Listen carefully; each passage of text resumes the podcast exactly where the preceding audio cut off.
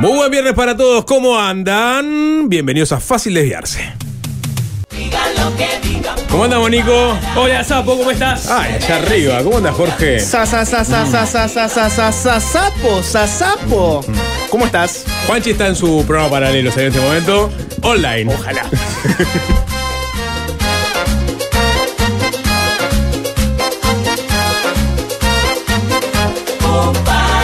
¿Ya fue saludado arroba Alvin Green o no? No, No, ¿quién es Alvin?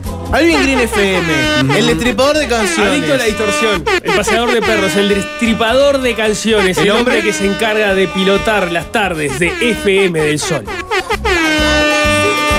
Mano para Lo aplaudo, presidente, lo aplaudo. Qué lindo, ¿eh? Habló Jessica Sirio, les tiro, data. No, no, no estoy metido en ese tema. No Me parece en- fascinante, pero no estoy Es metido. un tema que se, se incrustó como una cuña en la campaña electoral de la vecina Por orilla. supuesto, pero lo que digo ¿Eh? es que, digamos, pues es un tema que involucra eh, farándula, Sí. alta política, baja política, Sí. lavado de activos. Sí, O sea, es un tema que tiene sus complejidades técnicas y su vedetismo. Absolutamente. Jorge Valmeri, que es muy, muy fan de Pañi, ¿no? Del pelado. Claro que sí. ¿No? El pela va. Odisea. Odisea Argentina, que va los lunes por la noche, si no me equivoco, en La Nación Más. Lo miro en YouTube. Lo mirás en YouTube. El único país donde un pelado puede pararse frente a cámara y hablar 40 minutos de la rosca política. Casi sin nada, le diría que tiene atrás un- un- una pantalla donde eventualmente puede aparecer un PPT, puede aparecer alguna gráfica Una de algo. gráfica, un video. Y se la banca. Y se la banca. Tiene, no, tiene para Pañi, lo que tiene es una mesita adelante con los apuntes. Al mejor estilo Germán de Agosto, solo que Germán de Agosto no hace televisión, pero bueno, Germán tiene ordenada su exposición, no quiero romper la magia. Pañi tiene lo mismo, ahí arriba tiene sus papeles y cada tanto se arrima a la mesa, mira, y porque lo que hace es concatena un tema con otro, o sea, lo que hace es un enganchados en Pañi, ¿no? O sea, arranca con un tema y hace una grande, como, como aquel inicio de, suena tremendo. El curso. hipervínculo. El hipervínculo, ¿no? Que quizás puede que no todos lo recuerden por el hecho de que salió solo una vez en el primer bloque del primer programa. Sí. Quizás, que- quizás Hablando no, de es, sigue poco apego. quizás Sí, no es un clásico. No, pero bueno, sí, sí, sí, para el historiador de este programa, cuando se escriba el libro, Obvio. ¿no? S- 70 años de periodismo y de desparpajo, y ya con un cuarto nombre seguramente, con Sí. quizás descendencia de Jorge Valmeli ocupando los micrófonos o la pantalla, porque quizás muta hacia otro formato. El otro, día le dije, el otro día le dije a Alvin, Alvin, ¿vos te acordás? ¿Lo podrías repetir? No, no. ¿Te acordás de la frase exacta? ¿Cuál fue? La de el círculo eterno. Sí. Eh, me despierto, pido tanda, me despierto, pido tanda. Le dije a Alvin, Ah. eh, la teoría de eterno retorno. Ah, claro. Jorge se despierta, pide tanda, se va a dormir. Al otro día arranca su, su, su nuevo día, pide tanda, se va a dormir. Nietzsche seguramente estaba pensando en eso. Después ¿no? le dije, Cuando- si dentro de 10 años estoy pidiendo una tanda a alguien, me mato. Qué lindo. De esa frase, tal vez un poco, un poco Eh, dura. Estás pidiendo gancha. Eh, me, me consta que este programa Sí. lo escuchan de todo tipo de personas, pero muchas son altamente influyentes en la sociedad uruguaya. El ABC1 está desde precandidatos hasta empresarios del más alto nivel. Los ares de los medios escuchan este programa. Y yo les pregunto a ustedes, ¿cuándo Nuestro un jefe, programa al estilo Pagni con un pelado grotesco hablando 40 minutos a cámara de rosca política? Se devalúa la Bueno. imagen de, de Paña a partir de, la- de- de lo que habló Jessica Sirio. Yo Eso- estoy, viendo, yo estoy viendo dos pelados frente a mí que tienen las condiciones para hacer eso. No, Eh, yo- podría- Sapo, Sapo tiene que dar ese podríamos. Bueno, pero vos no querés mandar más tanda. Quizás Claro. tu devenir pueda ser por ahí. No sé, si, no sé si con la experiencia que yo tengo en televisión, Nico, yo soy el que puede bancar 45 minutos. 40 Frente minutos a una de- cámara, dale que dale que dale que dale. Recontra, Un duelo, un casting entre los dos. Sí, recontra vos. vos- Jorge contra Sapo, Sapo Sí. contra Jorge No, por un no. contrato suculento en la televisión en el 2024. ¿No se animan a enfrentarse? No me enfrentaría al sapo, todo lo contrario. Todo lo contrario. Dos pelados al aire Dos pelados. y no vamos pasando la pelota. Eh, Bueno, cambia Doble el tema, y pelado. le paso la pelota a Jorge y la agarra y él retoma este, enganchando el No tema. sé si Jorge agarraría Sí. la pelota si se la tirás. Doble pelado, doble análisis. ¿Perdón? La rebotarías porque tenés buen, buen, buen reflejo, pero no sé si Gracias. la agarrarías y que no se te caiga. La oportunidad la pintan calva. Eh, Jorge, te decía. Pañi. Pañi. eh, hoy, Cortito- hoy cortito estamos, de estamos pie para- inaugurando sí. un formato de, de, digamos, de bloques más cortos con el equivalente de tanda más corta. A lo Quiero que lo Joel, sepan. Esto es, ¿qué esto es lo que ustedes quieren? Sí. ¿Ustedes quieren un programa que tenga Es un eh, experimento. me- menos tanda? ¿Van a tener un programa con menos tanda por hoy? no, pero con no, bloquecitos pará. más Está cortos. siendo engañoso. No, no lo detengamos. Son que la gente Tandas más escuche y cortas. evalúe. Tandas más cortas. Ah, pero, perdón, No, menos no, tanda no, no, tengo no. que decir porque No, no, no, no, más corta. Ah, Giletti con es Nicolás la, Batalla. la- la- la misma cantidad de tanda, pero más distribuida. Exacto. Está- Bloques más contundentes. Más cortos, mucho al punch. hueso. Fue dicho y, y pasará.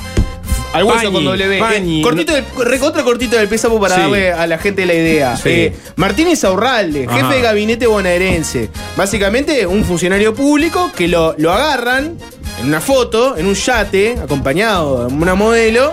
Y claro, eh, saltan las alarmas. ¿Qué hace un tipo con el sueldo que supuestamente tiene, cuyas declaraciones juradas tampoco marcan que, que tenga un ingreso superior al de su salario de funcionario público? Algo similar a lo que pasa con Sartori, que es un multimillonario y que sus declaraciones, bueno, dan a entender que la plata la, la tiene por No, tiene un bueno, sueldo. no, no, compartaría- no, no, co- no compararía, Estás digamos. ensuciando el buen nombre de Sartori con eso.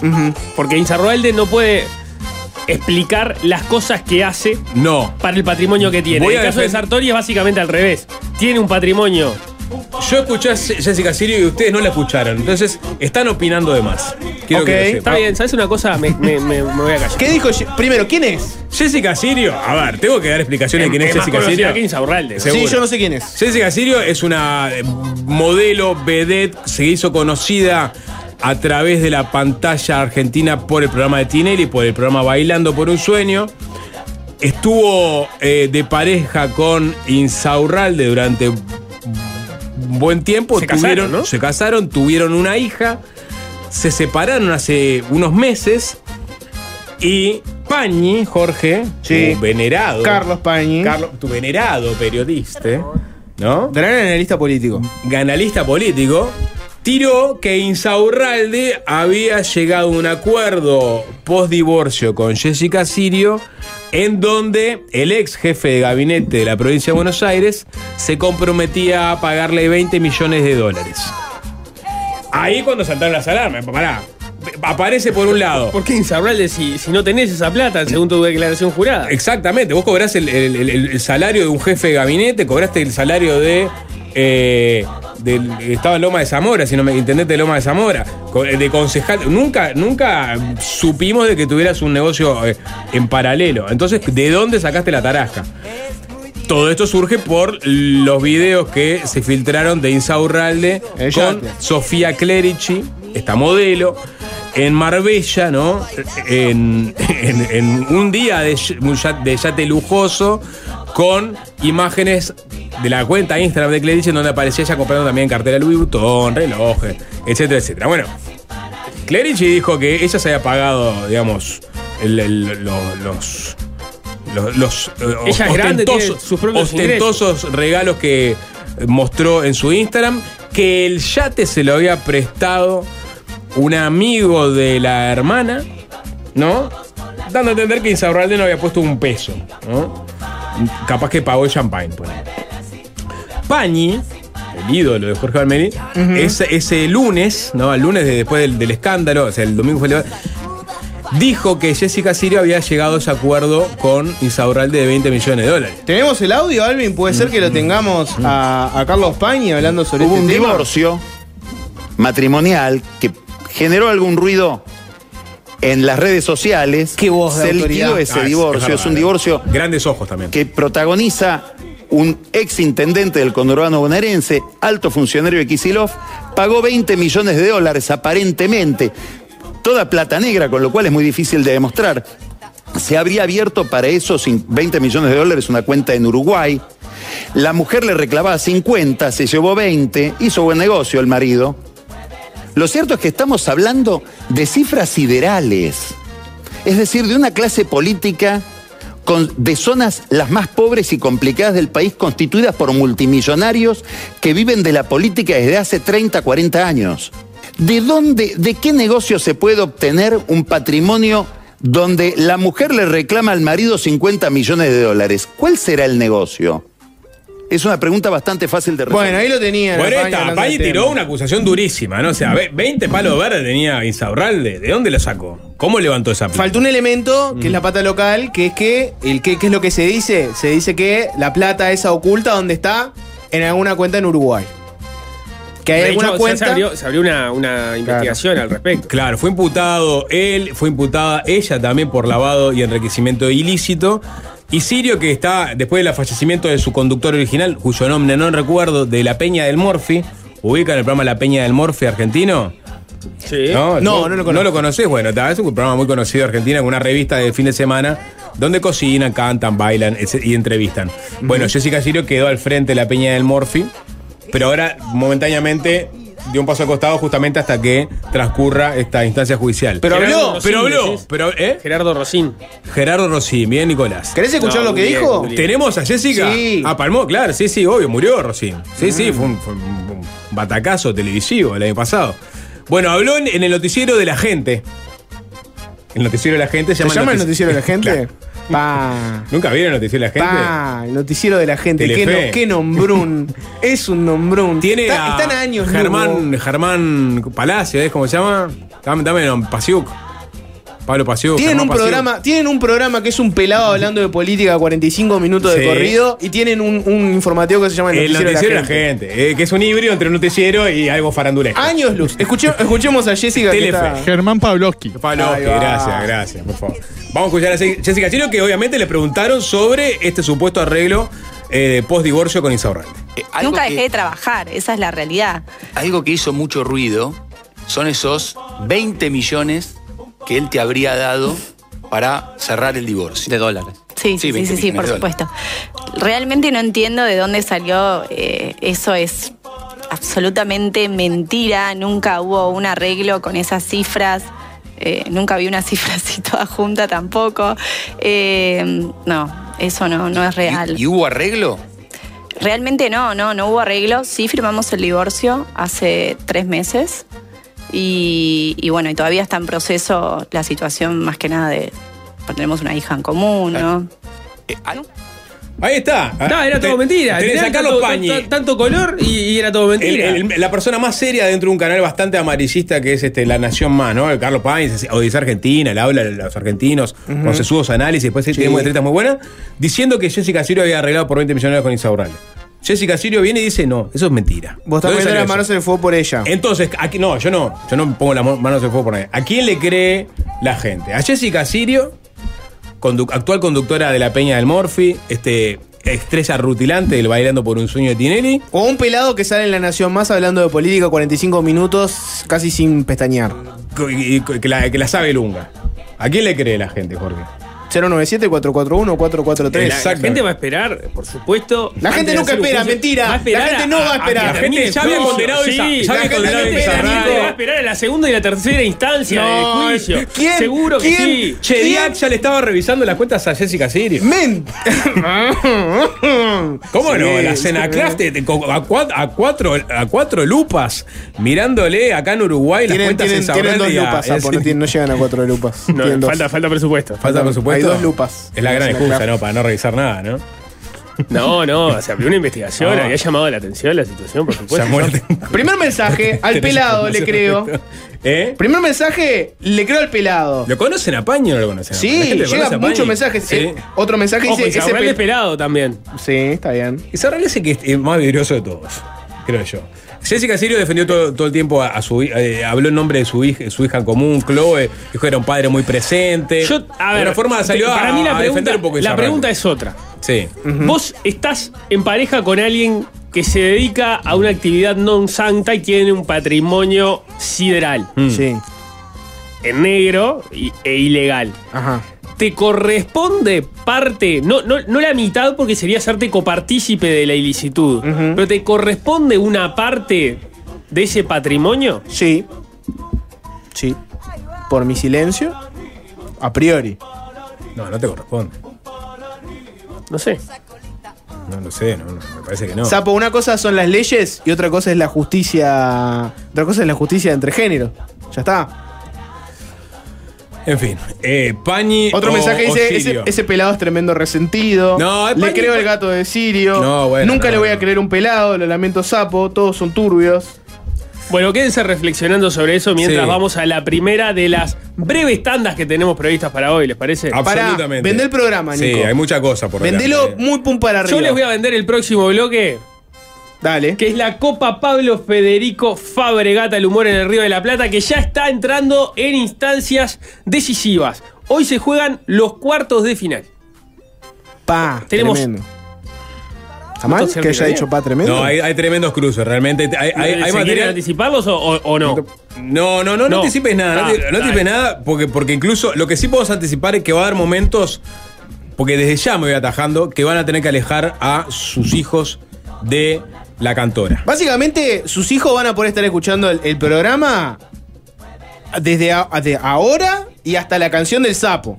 Y si me apurás, La tanda. sapo, tu canción es, es- es explícita, ¿no? No, es una no, canción es para, una toda, canción la para toda la familia. Y, y en el concurso también va a haber momentos a menos. Sí, obvio que sí. Hay, hay un par de momentos que re- si, si se escandalizaron con Cucuzú el primer viernes, sepan lo que se viene. Em, dicho esto, vamos a escuchar música. Es una canción bastante paloma, pero que creo que va muy a tono con este viernes primaveral. Ahora sí podemos anunciar oficialmente que llegó la primavera para quedarse. Rod Stewart que estuvo en Brasil y, cantó con Ivette Sangalo. 80 pirulas tiene. No sé cuál fue el repertorio, me intriga mucho. Creo que es cantar un par de canciones. No sé si fueron este zambas o fueron este, canciones de, de Rod. Ahora le- les cuento después de la tanda. Pero esto me disparó para escuchar Forever Young de Stewart.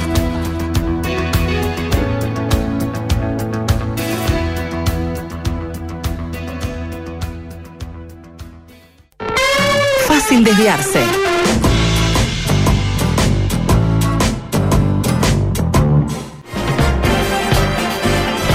No nos ganó la desidia y hemos decidido continuar hasta el final esta Copa Pablo Federico Fabregat al humor en el Río de la Plata.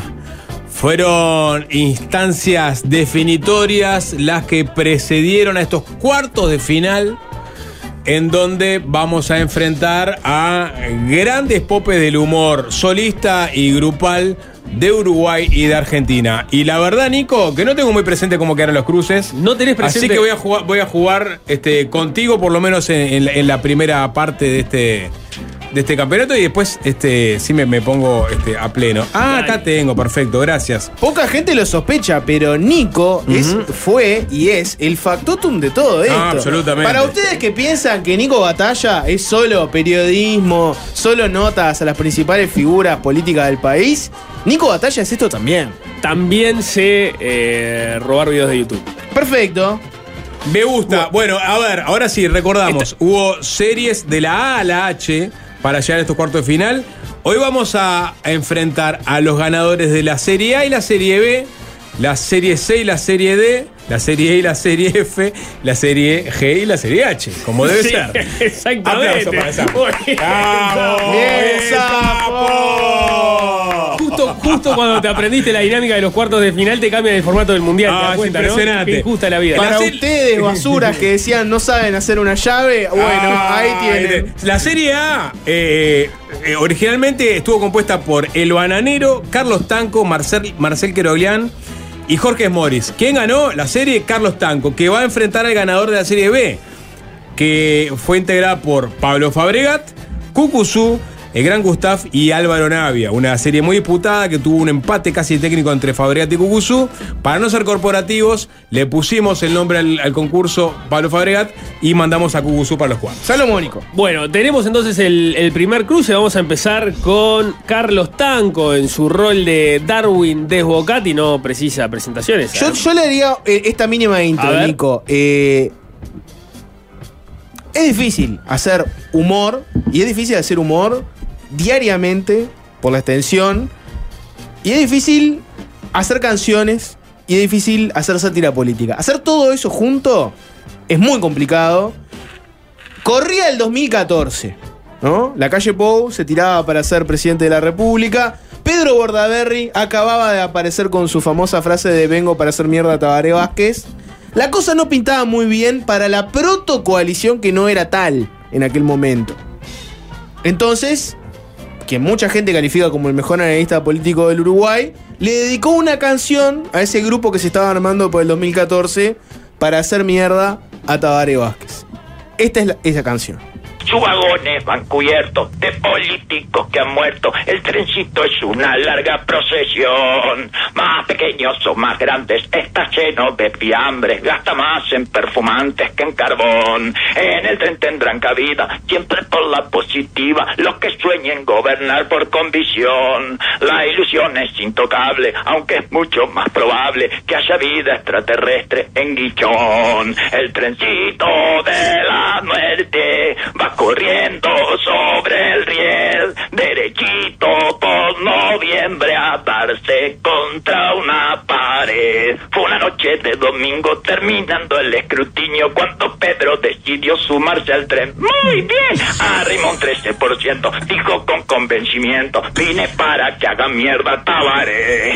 Gracias Pedro por tus votos, son valiosos pero pocos, la verdad que no nos da ni para empezar. Démosle la bienvenida, siempre por la positiva. Positivamente Pedro anda a cagar. El trencito tiene blanco, de cabeza hasta los pies, y cachete colorado, como lo de Hay hasta un vagón escuela donde va Bianchi Graciela, y en la puerta por si no la conoces, un cartel con buena onda, de peligro vieja bomba, que te avisa de los riesgos que corres. Va con Heber de la mano, Jaime Trobo y sus cubanos, y pegado a gallinas va Sergio Abreu. Abreu no entró en el Senado, Abreu no es diputado, más que nunca ahora Abreu está Abreu. Aquí limpito, sin voz ni nada adelante, Abreu es Abreu nomás. El tren de la muerte se va al balotage. Hay canilla libre de flores de Bach. Se alcanza el 40%, está bien. Y tiramos cohetes con un 43. Pueden venir cuantos quieran. ¡Momento, momento que se baja el gordo Frade con el piano! ¡Chao! ¡Nunca lo hiciste reír el de Calderón! ¡El gracioso de Espalter! ¿Alguien más se quiere bajar, manga de cagones? Bueno, Espectacular. Y, y pegado la música de Calderón, ¿no? se Eh, podría haber elegido muchas cosas, pero. justo igual con Espalter porque era, era muy gracioso Espalter, ¿no? Sí. Sí. Que sí. estaba difícil para Frade. No, no, bueno, Frade tenía palabra de un hijo de Buda que era celebrado en algunos nichos de No, y hacía unos buenos, un buen tándem en el boliche con, con Hacía un buen tándem en el boliche con Espalter. Cuando- Exacto. no me acuerdo cómo se llamaba el De sketch, hecho, era pero- el mejor sketch en el cual participó alguna vez este Julio Frade. Acuérdense que pueden mandar Puede mensajes al 097-441-443 y van votando. Qué bravo que es competirle a Carlos Tanco eh, eh, cuando De- de- junta de todo. local, como es- además. como- claro, cuando, cuando, como decía Jorge, junta todas sus virtudes en un, solo. en un solo gag. Entonces, ¿y a quién enfrenta Carlos Tanco? Enfrenta a uno de los mimados de este concurso. A decir la verdad. Vos no estabas, Ali, otro día. Pero cuando. cu- Es verdad que pasamos uno que estuvo al, al filo de la prohibición de Cucuzú, pero fue muy celebrado. Fue muy celebrado. Quizás lo que pasó fue que no le avisamos a la gente que se venía un chiste de Cucuzú y algunos quedaron escandalizados porque venían. ¿tá? Eh, Esta es la hora en que muchos padres, por ejemplo, van a buscar a sus hijos Sí, a la escuela. sí. ¿no? Para empezar. O están. Hay niños que dejaron la escuela después de escuchar ese chiste, Ah, me contaron. eh, hay gente que puede estar escuchando en, en- en uno- una sala de espera de un hospital, por ejemplo, eh, en, en un lugar, lugar privado que esté sonando la radio. Bueno, se viene. a- a- Cucuzú le va a competir a Carlos Tanco con una seguilla de chistes cortos. Uf. Que, a ver, Cucu- Cucuzú. ¿quer- ¿Querés abrir algún anuncio? No voy a abrir un anuncio porque yo Ah, creo mirá. que. ¿Vos querés que lo- los padres acerquen a los niños a la radio? No, tampoco eso. No voy a pasar el aviso que sí voy a pasar cuando venga otro de los, de los participantes. Pero ahora, a su criterio, Ojo. seguidilla de chiste de Cucuzú. Entra un mexicano a una cantina con un chumbo así en la mano cargado. Le dice a uno, estaba llena la cantina, ¿viste? Estaban todos los comensales. Los que comen azúcar también. Me encanta el chiste pelotudo. O sea, él dice, Dijo lo dice, mamá, en la escuela me dicen postre. Dice, bueno, calmate, Ricardito. Dice que entra el mexicano a la cantina con un revólver y le dice a uno, ¿tú qué estás comiendo? Dice, un taquito. Dice, no, me gustan los diminutivos. Pa, y lo mató un balazo. Dice otro, ¿tú qué estás comiendo? Un churrasquito. Que no, me gustan los diminutivos. Pa, lo mató un balazo. ¿Y tú qué estás comiendo? Dice, un guisito con un huevito. Pa, lo mató un balazo. Había uno que tenía un cagazo azul ni los cubiertos tocaba el tipo. Dice, ¿tú por qué no comes? Dice, porque no tengo apeto. Dice que entró un plancha, un cajero automático, la, la pantalla del cajero le dice, dijiste la clave. Yo no dije nada, muchachos. No se lo- los chistes no se explican, el que lo agarra, lo agarra, el que no se va a caer. Cae un canario grandote así, más grande que el gitano, una cantina, saca una 9 milímetros y dijo el Uh. canario, tengo una bala en la recámara de la pistola y tengo 10 balas más en el cargador. Solo quiero saber en esta cantina quién es el que se está clavando a mi mujer. Falta un petizo en la punta y le dice, me parece que haga falta bala. el día que bajaron los marcianos golpearon la casa a un mellado. Somos de mar... De, de mar...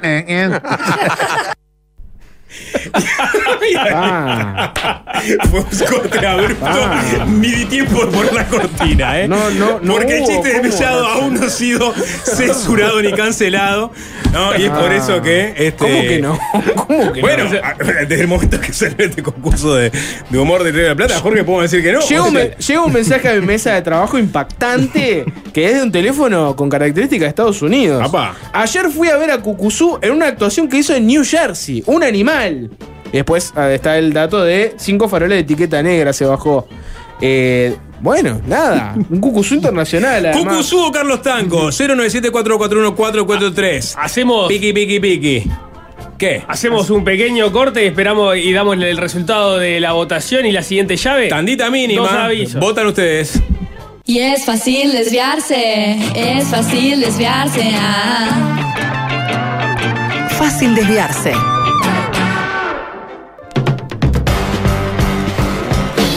Era el favorito de muchos, muchos estaban haciendo mucha fuerza para que pasara a Cucuzú. Gente que dijo, de lunes a jueves Darwin, viernes Cucuzú. Sin embargo, el soberano, por no, no un margen demasiado grande, se decantó por Carlos Tanco, que sigue y avanza hacia la semifinal de esta Copa. Tomando en cuenta que era la casa. Sapo. Le tocó un cruce de, de la Claro, muerte, ¿no? Sí, sí. Tomando en cuenta que era, era- era- estaba peleándole en la casa a Cucuzú, hizo una pelea no. dignísima. Es como que te toque Brasil en octavos de final. Ah, Básicamente. Eh, sí, seguimos, Nico. Serie C contra la serie D. Exacto. Vamos a ir con, eh, por un lado, Diego Capusotto, que viene de ganar el grupo C. Era un grupo difícil. De la muerte. Sí, sí, sí. Era quizás el, el más competitivo. Tenía enfrente a Malena Pichot, a Lelutier y a Ever Ludueña. Terminó ganando Diego Capusotto, que se va a enfrentar con Fabio Posca, ganador de la Serie D, una serie más eh, ecléctica, podemos decir. Se enfrentaba a Ezequiel Campa, Campa, Jorge Corona y Miguel eh, Granados. Ese es el grupo del que ganó Fabio Posca. Arrancamos con Capusotto. Bueno, estas charlas para que nos cuenten un poco las inquietudes que tienen con sus hijos, ¿no? Con respecto a ellos. Para nosotros el colegio es el segundo hogar, así que toda opinión es bienvenida, toda inquietud es bienvenida. Estamos en la etapa, no se olviden, en donde preparamos a nuestros chicos para enfrentarse a la vida, así que toda opinión es bienvenida, ¿no? A mí me preocupa un poco las cosas que me cuenta Mariano. Mariano, ¿qué dice el gordito? A Mariano le dicen lechón todo el tiempo. Bueno, pero es un lechón, Marianito, ¿no? Tiene el culo del tamaño de un lavarropa, convengamos, ¿no? De Jacinto también se burlan. Jacinto, bueno, se llama Jacinto, ¿no? Convengamos que es como llamarse forro también. Bueno, bueno, aclaremos las cosas, aclaremos por- las por cosas. favor, por aclaremos las favor. cosas. A este le cobran para ir al baño. A este lo golpearon con un conejo disecado del laboratorio.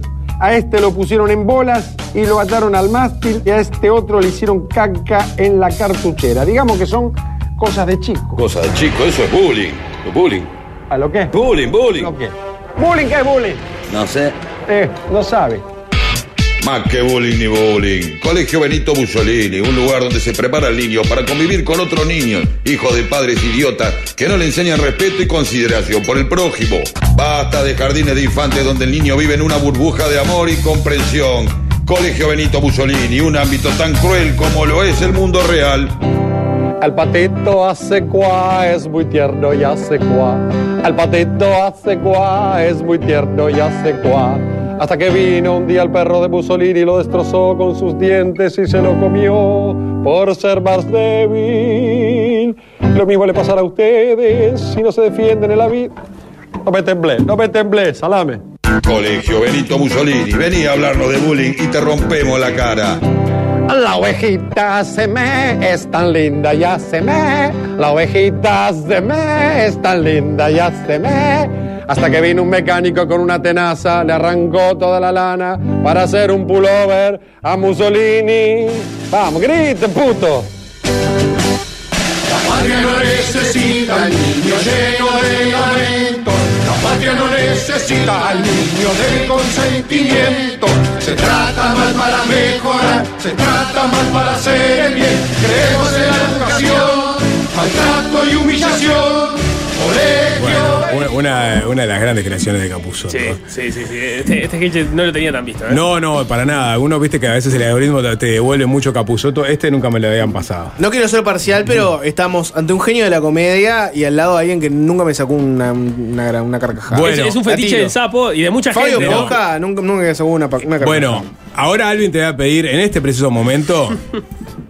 Ahora sí, y esto es en serio, ¿eh? O sea, ¿están escuchando eh, padres con niños? ¿O están, tienen la radio prendida en un local público? ¿Abierto al público? Guarda. Bajen el volumen. Dale, Igual, dale, dales dos segundos para que vayan hasta ahí y lo sí, hagan. démosle formalmente eh, el pedido a la gente. Aquí finaliza el horario de protección al menor, por lo que se solicita a los señores padres consideren si es conveniente o no la permanencia de sus hijos frente al televisor. Instituto Nacional del Menor, Departamento de Espectáculos Públicos. Están avisados, ¿eh? Se quedaron avisados. Fabio Posca, muchos lo conocen y saben por qué están avisados. Y más si les digo que vamos a escuchar un fragmento del espectáculo de El Perro. Más precisamente, el arranque de uno de los espectáculos de El Perro, que es una canción. Lo que te gusta, mi lengua. Con tan solo una mirada te bajé a la cascada. Entendiste la maniobra y te vi ponerte chocha. Estirando mi paleta, yo te hice culo concha.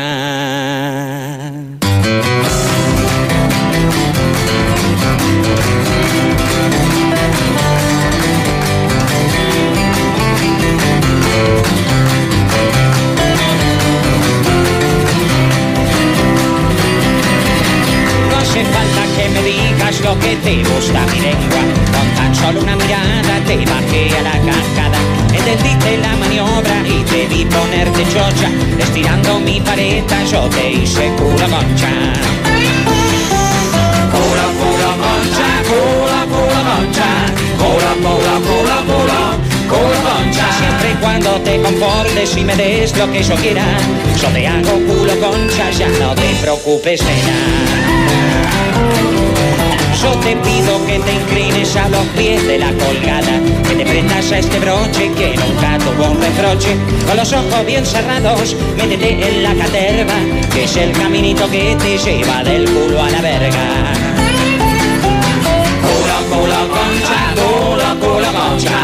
Cula, cula, cula, cula, cula, concha. Siempre y cuando te comportes y me des lo que yo quiera, ya no te preocupes, nena. Cola,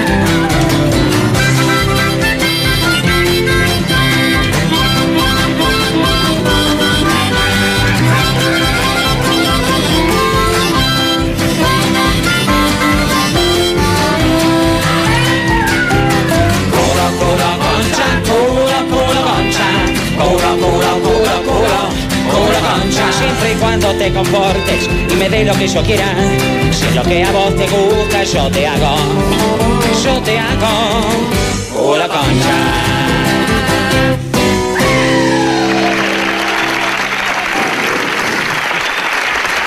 Pensar que quedó Jorge Corona fuera en el grupo con Posca, que hubiese sido. Dejamos la parte de monólogo afuera porque ya creo que era demasiada para la muestra. Pero hay un nicho de público que obviamente es este seguidor de Capuzoto. Se va, se va la, la segunda eliminación, cuarto de final de este campeonato de humor del Río de la Plata. 097-441-443. ¿Capuzoto o Fabio Posca? 10 segundos. Lo vamos a definir en 10 segundos esto. Si, si antes de, de- solo por los nombres te decía que Capuzoto era el favorito de esta llave, después de escuchar las dos presentaciones. Es tengo la- recontra favorito. no Se ha podido la 10 más segundos. A ver si aparecen 100 mensajes para, para, para vos. Capuzoto. Había 4 mensajes para vos. Capuzoto, aparte, yo creo que es uno de los grandes candidatos a llevarse Sí, este, claro. este- este torneo. Hay un mensaje igual, todos los mensajes son casi todos, te diría 99, son para Capuzoto. Hay alguno para Posca, como por ejemplo este que dice Posca para que el sapo siga gozando. La gente a veces sapo te quiere dar una alegría a vos. Bueno, pero vamos a cerrar esta llave. pasó pasa y va a enfrentar a Carlos Tanco en la Sí, semifinal. no sé, capaz que hay. Hay, Hay que ver. Hay que Ah, ver, hay que ver. Ya me está, me está, me, ya me No, están toqueteando. no, Aparece una mano negra. Por lo que la- las llaves son así, Nicolás. ¿no? Bueno, siguiente Bueno, pero cruce. Siguiente cruce, vamos. La Serie E, eh, que estuvo compuesta por Juseca, Luis Orpi, Carlos Perciavali y Héctor Perry, tuvo como ganador a Juseca, quien va a competir en esta semifinal contra Roberto Barri, que le ganó a De Calegrón, Plop, Show del Mediodía. ¿Les parece? Vamos con primero. Vamos a, vamos a escuchar a Juseca. Hombre que supo ser demorado para sus cosas, hablando de demoraciones. Junto al butifarro Plastún, ¿Cómo dijo que se llama? un nombre tan común y me lo. Butifarro Plastún, casado con para ti. Mujer más inútil para cocina que no se ha visto nada. Que sin suponer el marido le pedía que le cebara los mates, ella, ella le cebaba uno solo. Uno solo. Si le pedía que le hiciera unas tortas fritas, ella le hacía una sola. Y si le pedía que le cocinara unas lentejas, le cocinaba una sola. Un, caso de lo más inaudito. Sí, cuando se levantaba inaudita. Era tremendo. Buah, continúe. Por eso Butifarro Plastún se fue hasta el boliche resorte para consultar el caso. ¿Qué no tiene ido al resorte? Si no tengo ido, no has ido. no, no, no he tenido el gusto. Esos son El gusto. Yo por allí tomando unos vinitos con mermelada para picar. ¡Toman la dubija! Está por medio. Rosadito verdoso comiendo higos. Azulejo, El hermano. el hermano de Rosadito. Hijo de los dos del viejo grisacito verdoso. Paquidermo trasluz. Arrebatado pilón estaba esa mujer. Estaba arrebatado, pero se justo sacado estaba. Estaban en eso cuando cayó Butifarro Plastún con el problema de la mujer y con todo lo que le pasaba. Que la mujer hacía todas las cosas de a una, como ser ñoqui. Le había hecho un solo ñoqui. Lindo ñoqui. Gustoso ñoqui. Gustoso. Pero un solo ñoqui. Ahí la dubija salió diciendo que había que tener una consideración con la mujer. Porque no es cuestión de tenerla metida en la cocina como si fuera una cacerola. Y después salir por los boliches a criticarlas. Y que había que terminar con todo eso, dijo. Porque si no había un respeto para el trabajo de la mujer, no había un respeto para nadie, dijo. Realmente fue un buen alegato. Sí, hasta el gato lo escuchó. Pero el que lo aconsejó al hombre fue el tape Olmedo. Vaso de vino en una mano. Puso apagado en la oreja. Ahí le dijo, le dice, le dijo, Pame, disculpe que uno se meta en el cada cual de su cada qué. Pero para mí lo que tiene que hacer es llevar una bolsa de harina de 70 kilos. Y pedirle tallarines hasta que se le termine la bolsa. Usted le lleva bolsa de harina y después viene y me dice. Una bolsa de harina de 70 kilos. Debe, debe haber hecho fuentones de tallarines, ¿no? Butifarro cayó a su rancho con la bolsa de harina y se la puso en la mesa. Le dijo, sí, mujer, aquí tenés harina para darle a los tallarines en forma y sin escrúpulos. Así que dale a los tallarines hasta terminar la bolsa. ¿Y la mujer? Ni palabra. Amasó los 70 kilos. Y cuando tuvo la masa bien preparada, la empezó a estirar por el medio. Y aquella masa cada vez más larga y más fina. Y aquel tallarín fue saliendo por la puerta. Y serpenteaba entre los pastos. ¿El tallarín? Y cada vez más largo. Y se iba poniendo negro por la tierra. Al final le hizo un solo tallarín. Exactamente. Pero qué tonal. Cuando Rosadito Verdoso lo vio cruzar frente al boliche, comentó: ¡Ah! Miralo a Butifarro Plastún. Está poniendo cable para el teléfono.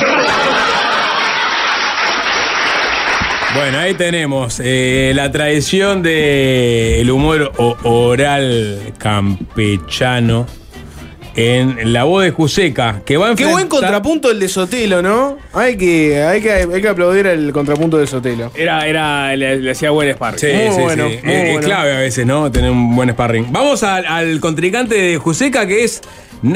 Estamos hablando de otro Uruguay, otro humor, ¿no? ¿O no? Sí, sí, creo que este es eh, igual eh, apto para todo público. Bien, perfecto. Bueno, casi, casi. Roberto Barri. Una señora que le dice al marido, viejo, tenés que llamar al orden al novio de la nena. Dice, ¿qué pasa que el muchacho cuando se va hace pichí en el jardín? El viejo dice, bueno, son cosas de muchachos. No, cosas de muchachos no, dice la señora. Porque con el pichí escribe el nombre de la nena. Anita. Vaya a poner el puntito en la I que debe ser el último chorrito, dijo el son cosas de muchachos. Dice, no, cosas de muchachos no, porque la letra es de la nena.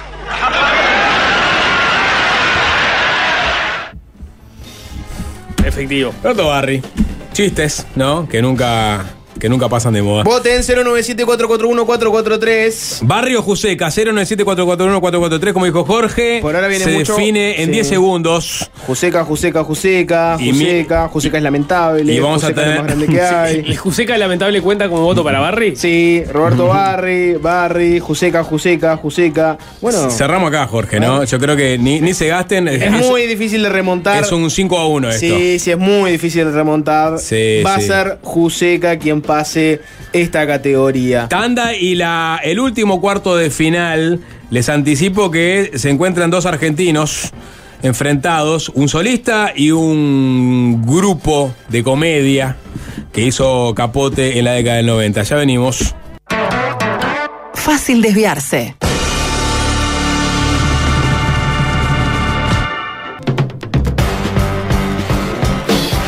Copa Pablo Federico Fabregat al humor en el Río de la Plata. Última llave, último cuarto de final de este día. Hay que recordar que en la Serie G compitieron Antonio Gasalla, otro, otro deathmatch. Antonio Gasalla, Sí. Luis Landricina, Enrique Pinti y Tangalanga. Eran grandes todos también, ¿eh? Sí, pero, pero descolló Landricina. ¿Y la H? Mirá y lo que la H, y la H, mamita.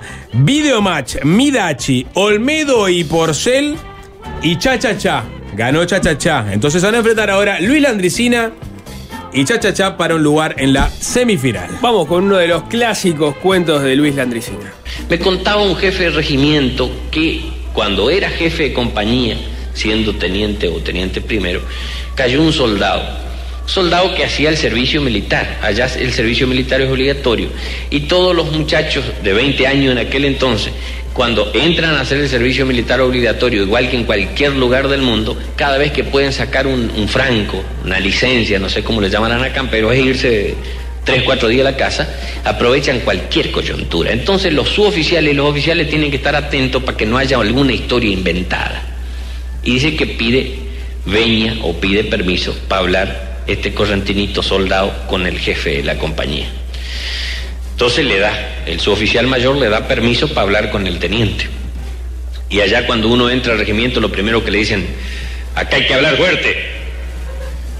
Esto no es para flojo y te hablan todos los gritos. Entonces el soldadito se para en la puerta de la oficina del teniente y dice, ¡Parte para el teniente mañana!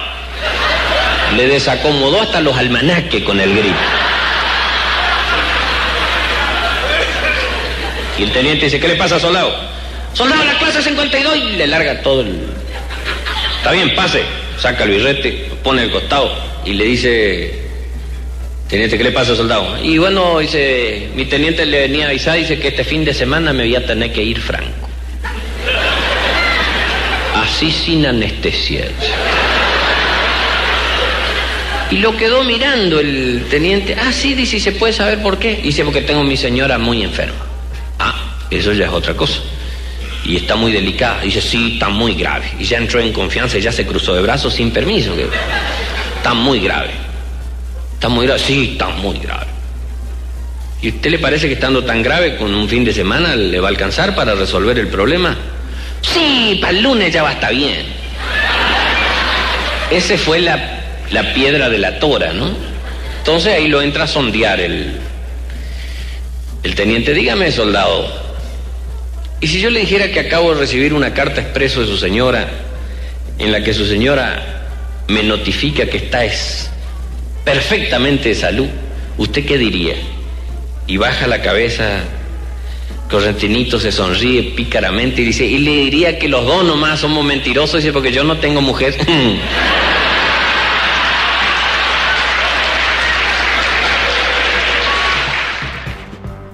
Bueno, bien, la Andresina siempre rindiendo, Nico. Sí, ya lo dijimos, es, eh, el, el camino es la recompensa con, con la Andresina, ¿no? Más allá del remate, el, el cómo lo va contando es el key de la cuestión. Ah, y acá vamos a ir con Cha Cha Cha, que era, digamos, un, un all-star game de humoristas que después cada uno des- desarrolló su carrera propia. Estaba el propio Capusotto, estaba ni que hablar que Alfredo Caseros, y estaba Fabio Alberti, que después terminó con todo por dos pesos con Capusotto, y después este, haciendo sus cosas propias, y ahora está instalado en un, con restaurante en, en- ahí cerca de Punta del Este. Cha Cha Cha tuvo varios este, pasajes icónicos. Uno de ellos es la de El mártir Peperino Pómora.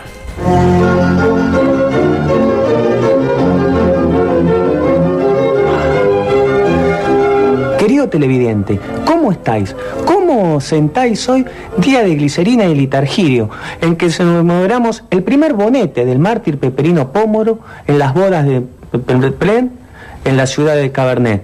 Quizá una de las ciudades más lindas y más antiguas, según la señora Boristía, que nos brinda ese vino tinto tan sabroso, de tan buen cuerpo, tan rico para acompañar con queso camembert, con queso roquefort.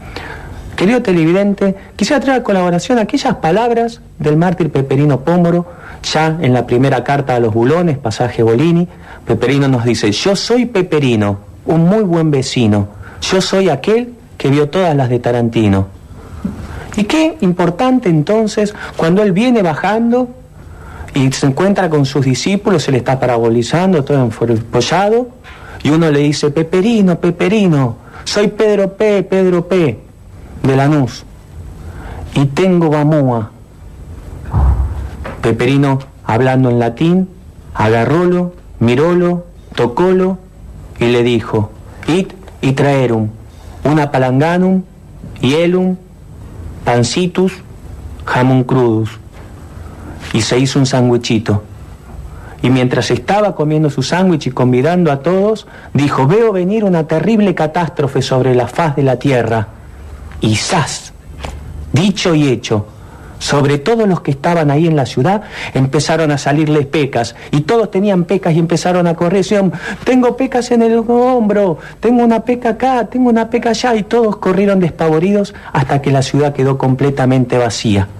Querido televidente, para terminar, y hasta la próxima semana, quiero recordar que es más posible que un elefante maneje un cero kilómetro a que una vaca se aburra en su casa. Y hasta la próxima,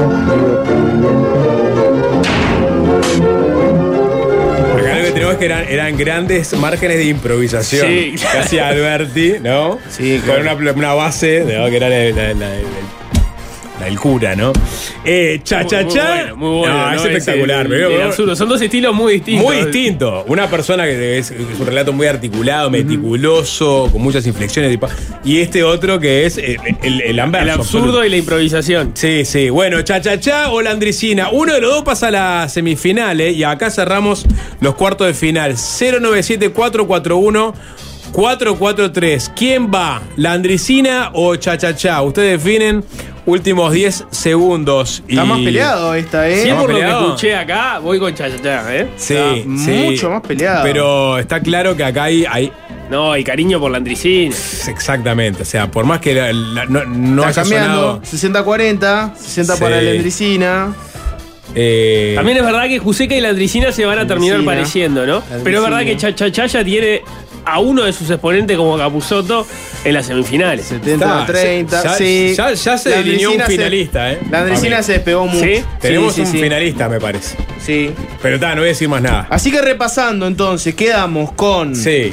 Carlos Tanco, Capuzotto, Juseca. Juseca Y, y, la, y la Andricina, esos cuatro. Nico entiende veremos que los cruces. hay que barajar y dar de nuevo a la hora de los cruces. No tengo claro si- o, o es Está un bien, cuadrangular a matar entre todos.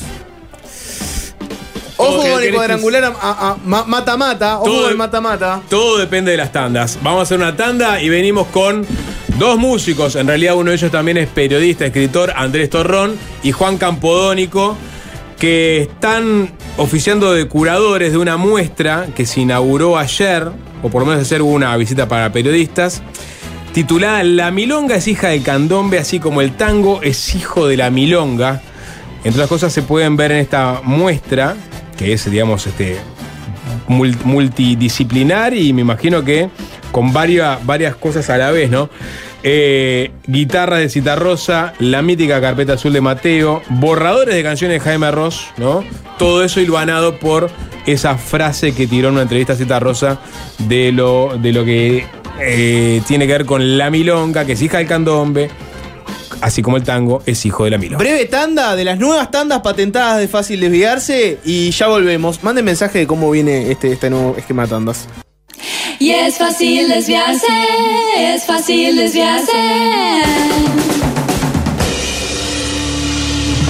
Fácil desviarse. Ayer de tarde, mientras estamos al aire, en el Archivo Nacional de la Imagen y la Palabra, se realizó un recorrido, principalmente para periodistas, pero también obviamente gente de la cultura, de la música, eh, gente de las instituciones, para conocer la muestra La Milonga es hija del candombe, así como el tango es hijo de la milonga, como hablábamos hace un ratito, eso es una frase que se desprende de una entrevista que le realizaron a Alfredo Citarrosa, que después fue incrustada en una canción de bajo fondo, que se llama Citarrosa, y, quizás se hizo conocido Allende este, el Río de la Plata.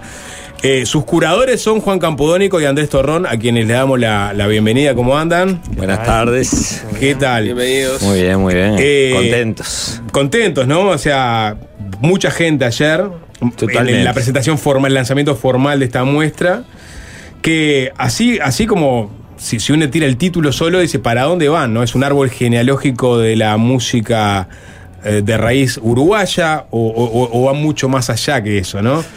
Nada, primero que nada, muy contentos de haber culminado un trabajo y haberlo podido presentar. Hacía como dos años y pico que estábamos en la vuelta con estas ideas. Este. Y, a- y ayer, aparte de la respuesta la cantidad de gente que fue y el interés que despertó la muestra, la sorpresa de cómo está planteada, ¿no? Es una muestra bastante extensa en la sala de la NIP. Es una sala poco conocida porque creo que la inauguraron en pandemia, que no se podía usar y ha tenido pocas exposiciones. ¿Qué, tiene, qué hay en, ahí en- en- en la NIP? Son dos, es una sala muy amplia en el primer nivel y luego una sala que es semi subterránea, digamos. Este, Justo en la esquina de Sarandí Misiones. Sarandí Misiones, donde está el Sodre Viejo. Este, es una sala preciosa, muy bien equipada. Y bueno, ahí este, hace unos años tuve una charla con Adela Dura por otros temas y justo este, con Torrón veníamos, que somos, compartimos intereses y somos muy amigos hace años, charlando sobre que faltaba en, en nuestra ciudad un lugar que refiriera a la música popular uruguaya, un lugar físico, un lugar museístico, un lugar de divulgación. No había nada a nivel público. Sí, cosas concretas, ¿no? Un homenaje acá, el nombre de una sala allá. Pero eh, pensando en la necesidad de, de contar y generar una narrativa más sólida sobre la historia de nuestra música popular. Y un poco este, para convencer a la gente de, este, de que este proyecto era válido, yo siempre contaba la anécdota de hoy en día muy poca gente sabe quién es Romeo Gavioli, el músico más popular del Uruguay en los años 40 y 50, que si te canto alguna de las canciones, todo el mundo las conoce, pero la figura de Romeo Gavioli, quién fue, cómo fue su vida, en qué contexto creó esa música, todo. Este, Romeo Gavioli es aquel de tamboriles, tamboriles. Vamos a escuchar, Baile de los morenos, tucututum bambá. Todo el mundo la conoce. Claro, sí, un Aunque sea un día que fuiste a Tristán Narvaja, la escuchaste eh, saliendo de alguna de las disquerías de, de usado. digamos. Claro, y si, si alguien, digamos, que en su casa había discos de vinilo viejos, posiblemente junto con el sexteto claro. electrónico Lo dijo el abuelo, está. ese. Estaba, estaba ese disco, ¿no? Este, no sé si la, la de la tapa de los. medio como unos colores bastante vivos. Sí, sí, ¿no? que Sí, sí, sí, dijo sí. Candombe, El es un Candombe, disco sí, sí, de, sí. de mitad de los 50 y bueno, que no se recuerde el nombre de Romeo Gavioli y la figura de él hoy en día es como si en 50 años nadie supiera quién es Jaime Ross. Bueno, estos tamboriles, como, como para, para ir entrando en, en- en este universo genealógico de la música uruguaya.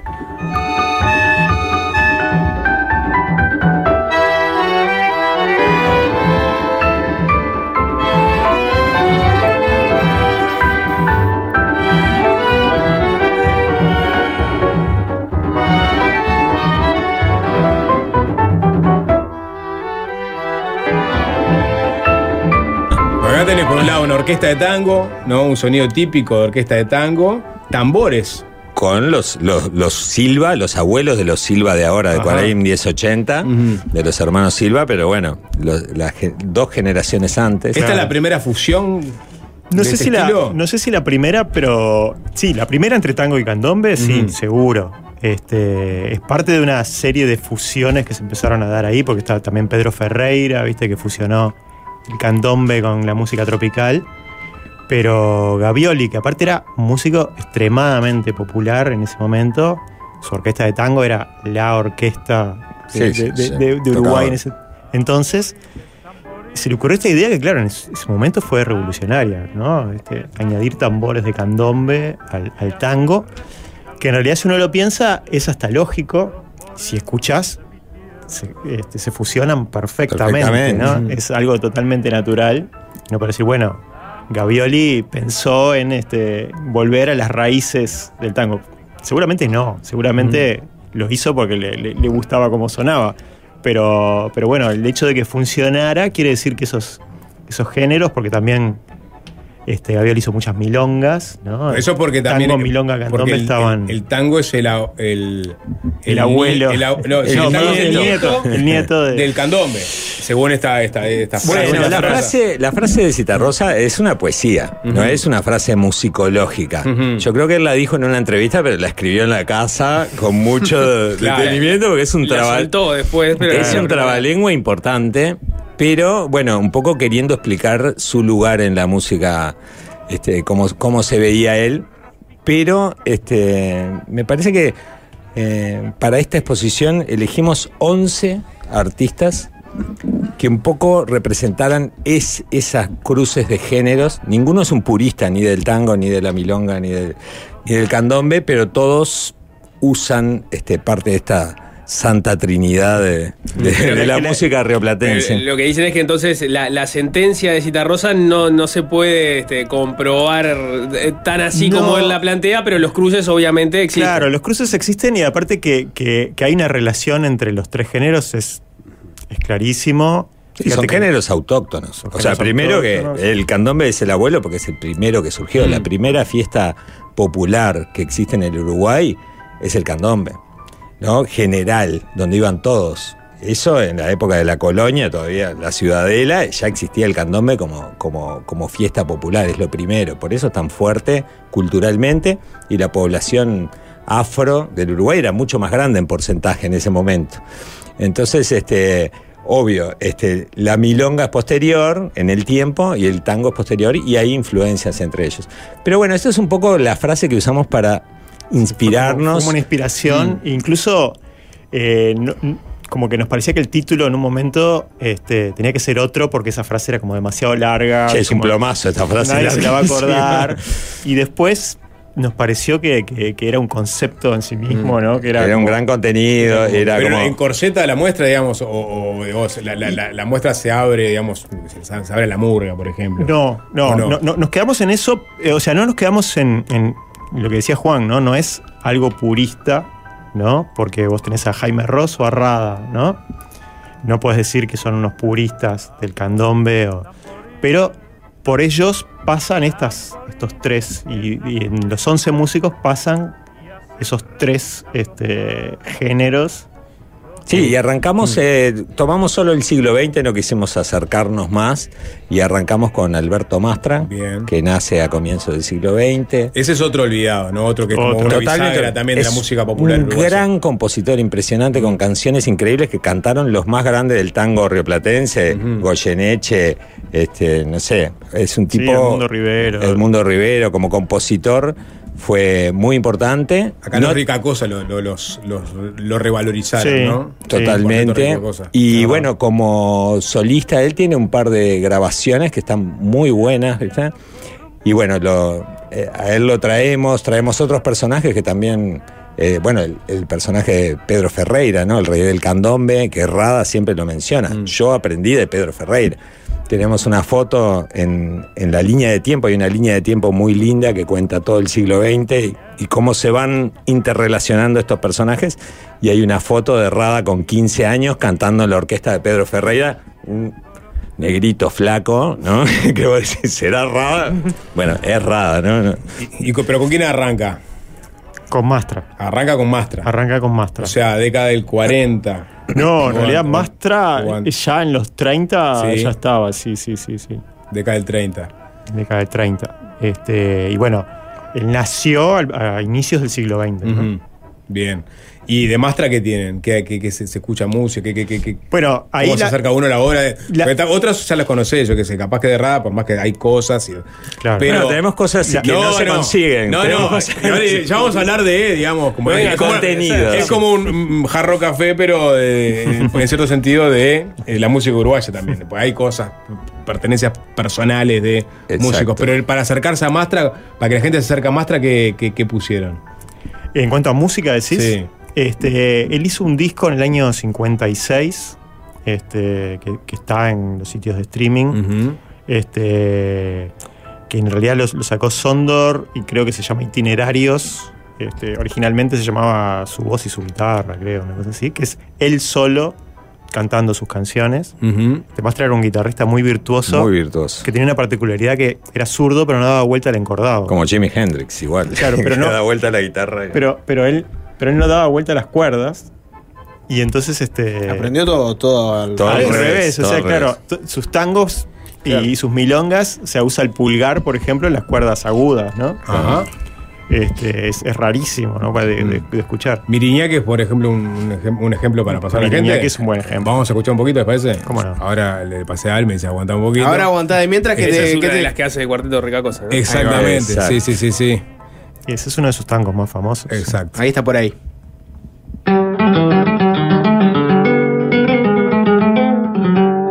Vamos a hacer volver atrás el almanaque y recordarles el 1910, cuando las damas se vestían de miliñaque y se cubrían desde el cuello hasta los pies, cuando mi papi se dejaba la patilla, cuando el bigote daba porte de señor, cuando se usaba el pantalón con la trencilla, el cuello alto y la corbata de plastrón. ¿Dónde están, dónde se mis tiempos queridos? ¿Dónde están tus carreteros del puerto arenero? ¿Dónde está tu barrio norte? ¿Dónde está Pepo el cantor?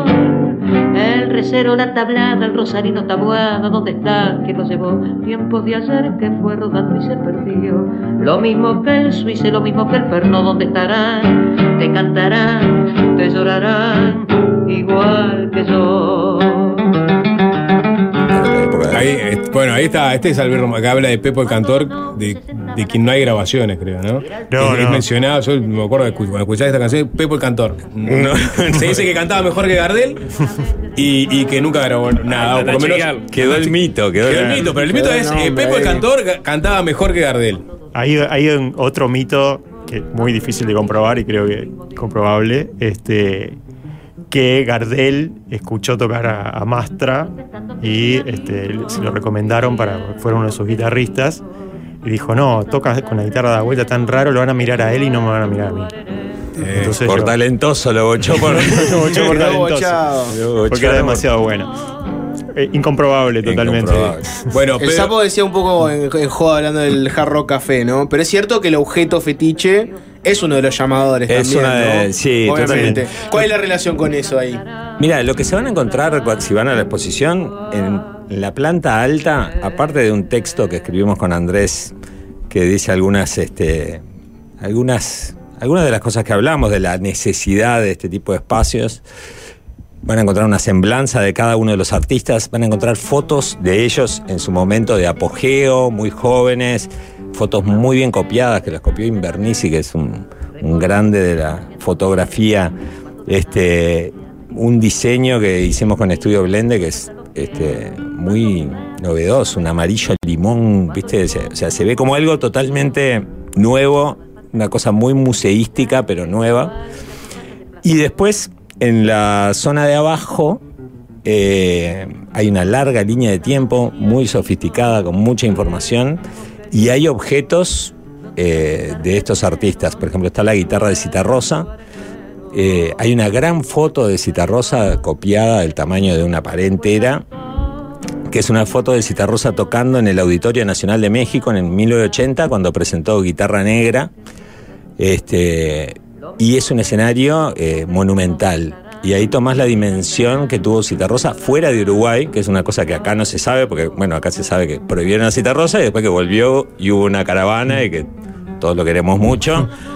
Pero no quizás esa historia de Citarrosa fuera de Uruguay en esos años y el éxito masivo que tuvo en México, por ejemplo, donde en este lugar que es un auditorio para 10.000 personas tocó muchísimas veces. ¿no? Bueno, está esa foto. Está la guitarra de él, está la carpeta azul de Mateo, que era en sus últimos años, Mateo que vivía un poco a salto de mata, en pensiones, y bueno, siempre era inseparable de su carpeta, donde tenía las letras, las cosas que estaba trabajando, los recibos de Agadu, dibujos. Esa carpeta, un, un tiempito antes de morir, se la dio a Héctor Bardanca, que estaba escribiendo un libro sobre él. Después murió y bueno, quedó en manos de Héctor Bardanca. Andrés eh, descubrió esa, esa conexión y Porque era algo, incluso había gente, yo, yo me acordaba que esa carpeta existía, pero este, había gente que pensaba que la carpeta azul era un mito. O sea, que, que era una. Hay un disco que se llama La Hay- Carpeta porque hay un disco que se Azul llama La. Carpeta Azul de homenaje a Mateo y pe- se pensaba- había gente más joven que pensaba que eso era un mito. Que fue como un recurso ahí eh, poético. poético de. No, no, no, es una carpeta Una azul. Biblos una azul, Biblos esa, azul. vintage, clásica. Este, y bueno, ahí en la vitrina está la carpeta y varios de esos No, y papeles. ese, unos manuscritos de Mateo con algunas canciones muy conocidas y otras mm, que Sí, yo no inéditas. conocía, dibujos, tenían muchos dibujos muy, muy lindos, muy Sí, sí, inspirados. varios inéditos. Los recibos de Agado con todas las liquidaciones. Bueno, todo eso está expuesto ¿Están así. los de los recibos. Para, paréntesis. Hablame los recibos de Agado. Y bueno, son muy entrañables porque de repente canciones que luego se volvieron icónicas y, y muy, este, muy queridas, de repente dice discos vendidos dos. Claro. Que no está muy Tiene- lejos de la realidad de muchos músicos uruguayos que Exactamente, ¿no? hoy o sea, cuánto ma- están valorizados versus a- Mateo fue un músico de culto toda su vida, lo sigue siendo, pero cada vez con una fama más este, Claro, internacional. internacional y, y más valorado por sus colegas y, y bueno, realmente era un genio de la música. Y, pero bueno, su vida artística y profesional fue eh, muy complicada, ¿no? Y sobre todo en sus últimos años. Sí, sí. Bueno, está Ra, también está Jaime. Eh, bueno, de Jaime, por ejemplo, hay manuscritos de sus, de, de- de sus letras, hay un par de manuscritos, está el de Amándote, por ejemplo, con partes tachadas, incluso fragmentos de letra que no están en la, en la canción, ¿no? Mínimo spoiler, mínimo spoiler alert. ¿Qué, ta- qué tachaba Jaime? ¿Qué cosas tachaba? ¿O Y quedó por mejor lo que dejó, ¿eh? Sí. Era mejor lo que dejó. Era mejor lo que dejó. Arriesgado, ¿no? Ojo con Está decir buena eso. la edición de, del aquello, que, de los Olímpicos, la- todos los pasajes que- Claro. que, que sacó que, que- que perfectamente podrían haber calzado, ¿no? Sí, sí, sí, sí. Bueno, esto es algo parecido. parecido. Está Hermano, te estoy hablando también, con, con fragmentos de letra que no, que no fueron. Está el, el afiche del primer recital que hizo Jaime. En el Teatro Eh, del Anglo, muy bueno. Muy bueno. El, después de Rada está el programa de su primer recital en el Galpón. O sea, ya había tocado antes, pero su primer recital solista, ¿no? Como, como Rada, presentando su primer disco, ese que tiene las manzanas, ¿no? Mm. Año 69. Está la partitura de puño y letra de Palo y Tamboril de Manolo Guardia. Que Manolo Guardia es otro de los, Es otro de los personajes ocultos un poco por la Mm. historia, porque un tipo súper valioso, muy influyente para toda la generación que vino después. de Jaime Ross, por ejemplo, siempre lo tomó como una referencia, Hugo Fatoruso lo tomó como una referencia.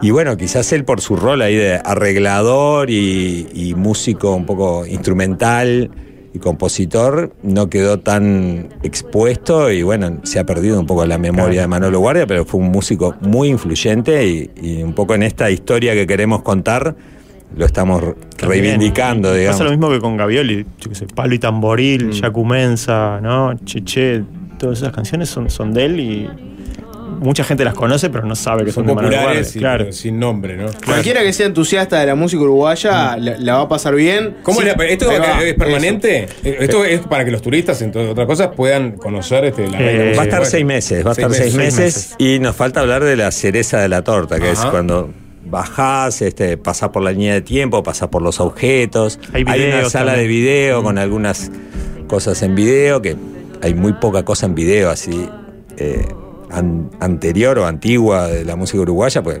borraron todo, ¿no? Todo lo que se filmó en los canales de televisión fue eh, eliminado. Pero seguís el recorrido y en el fondo ya eh, tenés una sala de escucha que armamos, un salón bastante amplio, le hicimos acústica para la ocasión. Tenemos el sponsor de Genelec con unos monitores impresionantes de estudio high-end, high-res, no sé lo que es, hi-fi.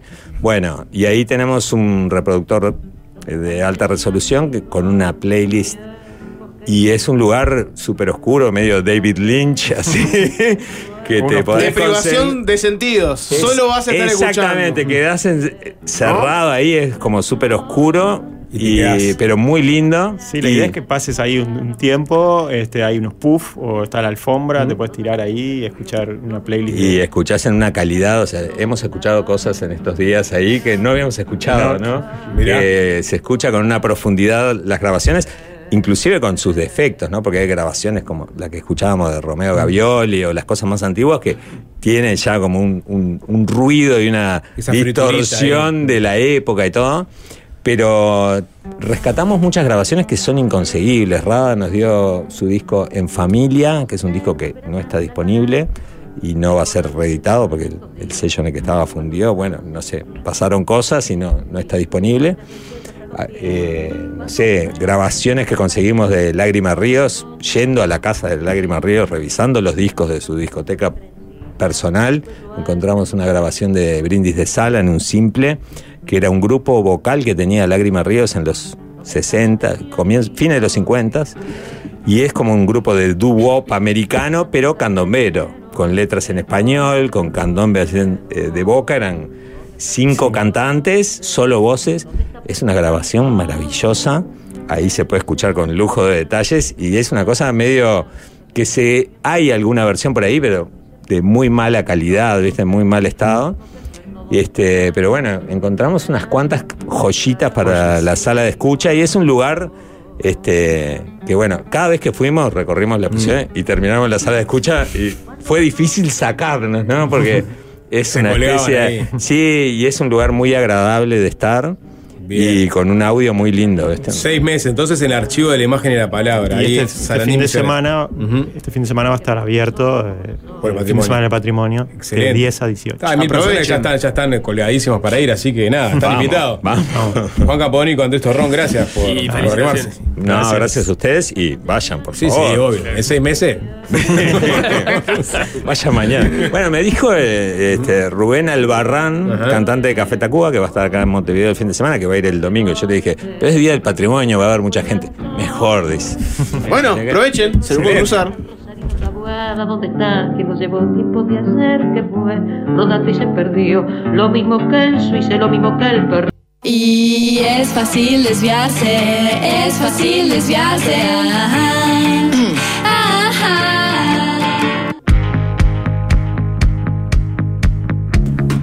Siendo las 18 y 15 minutos con 26 segundos. ¿Qué les 27, pareció este 28? nuevo fácil desviarse? Con, con tanditas más cortas, más dinámicas, bloques cortos, ida y vuelta, que pin que pam, un chivo acá, un chivo allá, nota, coso, versus de humor, después el sapo haciendo sus magias. ¿Qué, qué les pareció? Mándenme un feedback mínimo al 097-441-443 y si les gustó esto, esto es lo que van a recibir de acá para el fin de sus días. Ah, mm, yo te- tengo ya una devolución. Es impracticable salvo para los viernes. No estoy tan seguro. Hay que verlo, No hay estoy que tan seguro. hay que es, verlo. es hacer otro tipo de periodismo, sapo. Es hacer otro tipo de periodismo. Ah, sentás un invitado, le haces cuatro preguntas, tanda. ¿No? Y cuando Jorge te pide tanda, no, no agarrás y decís, bueno, pero. ¿Y la ca qué, qué va a pasar con la Bueno, casa de a- los patos? a- Alvin. no, está, si te pedí tanda, la casa de los patos la Puede ser, yo tengo la impresión, tengo la impresión que el Jorge ese, ¿no? Que tiene ese azote arriba, que su Jorge, vida es pedir tandas. Entre comillas, productor. El, el Jorge productor. Primer mensaje, una pija. Es muy distinto al Jorge que está del otro lado del vidrio cuando le toca conducir. entre comillas, es, conductor. ¿Es tan omiso en mandar las tandas como este, sus co-conductores? Segundo mensaje, Sí, prefiero hago- el formato clásico, bloques eternos con dos tandas de media hora. Hago, hago mías tus palabras, Nico. La gente No- no quiere te el bloque eterno. No, hago mías tus palabras, Nico. Sí. El Jorge productor es muy estricto con las tandas, el Jorge conductor para nada. Solo para los viernes, que no se pierdan los valores. Era mentira, Jorgito. Ojo que viene Fefo, ¿eh? La, la voz del rock. Yo creo que cuanto más tangas, mejor. ¡Ah, qué bien! Bueno, escucharon la voz del rock, es el FEFO. Eso significa que eh, en verdad nosotros no teníamos que estar acá, teníamos que tirar la tanda, porque en este programa se habla de tandas, y que venga la rock, están. Está Diego, creo, y no sé si hay algún invitado. Pero nosotros nos despedimos hasta el lunes. Se viene rock de urgente consideración. Y es fácil desviarse, es fácil desviarse. Ah. Fácil desviarse.